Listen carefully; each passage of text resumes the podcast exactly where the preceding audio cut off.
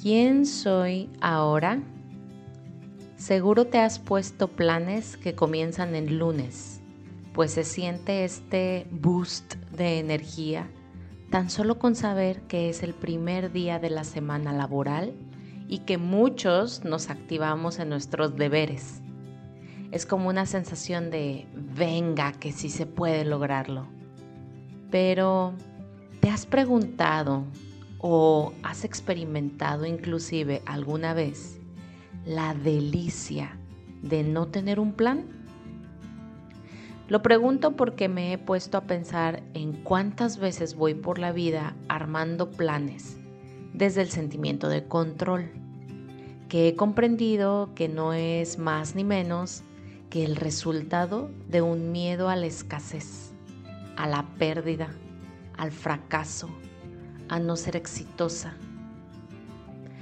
¿Te has puesto a pensar en cuáles de tus planes tienen el objetivo genuino y básico de sentirte mejor contigo misma o de mantener tu paz mental o de gestionar mejor tus emociones o de simplemente disfrutar más el día a día? Insisto tanto en el tema de los planes, los objetivos y las metas, ya que en verdad estuve varios años de mi vida inmersa en un paradigma de que si no las establecía, entonces no iba a lograr nada o no iba a ser nadie. Y créeme que logré resultados maravillosos al tener esa estructura y lo disfruté muchísimo. Pero me cansé me cansé del cierto grado de ambición, de estar corriendo por algo externo y entonces comencé a experimentar la rendición. Desde mi punto de vista, rendirme es un acto de amor a la aceptación de la vida y sus regalos.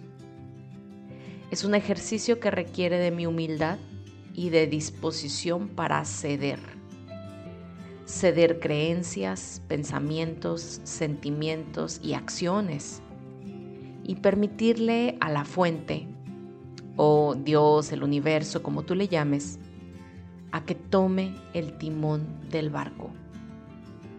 Voy a enfocarme en lo redituable que ha sido este ejercicio, sin dejar a un lado que ha sido retador y que ha requerido de mi persona una gran energía, tiempo y dedicación, desde el autoconocimiento hasta un atravesar mi ego y mis miedos llena de incomodidad.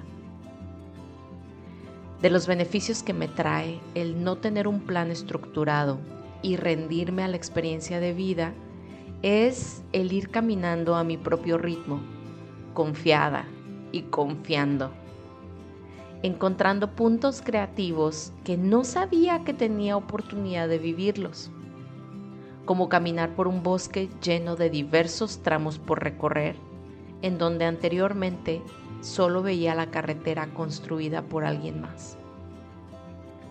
Para mí, ir sin un gran plan no es ir a la deriva sin rumbo, como barco perdido en alta mar es confiar en que la fuente tiene mi rumbo perfecto diseñado y que soy la protagonista de esta película al ir descubriendo paso a paso las sorpresas que ella tiene para mí, maravillándome y disfrutándome. Estar bien con no tener un plan requiere de amor, de un amor infinito e ilimitado a mí misma desde un punto de vista energético pues mi energía y por supuesto la tuya, la que es perfecta, requiere de paciencia y trabajo diario de autoobservación, cuidado de lo que compartimos, lo que vemos y escuchamos, con quienes convivimos y lo que dejamos que interactúe con nuestro ser. Estar bien con no tener un plan requiere recordar constantemente que la vida es tan solo un juego de colores.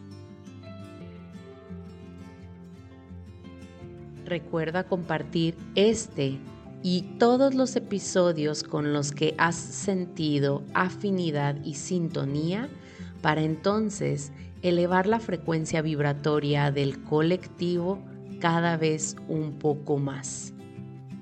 Nos vemos en Instagram o Telegram para compartir dudas y reflexiones. Gracias, gracias, gracias.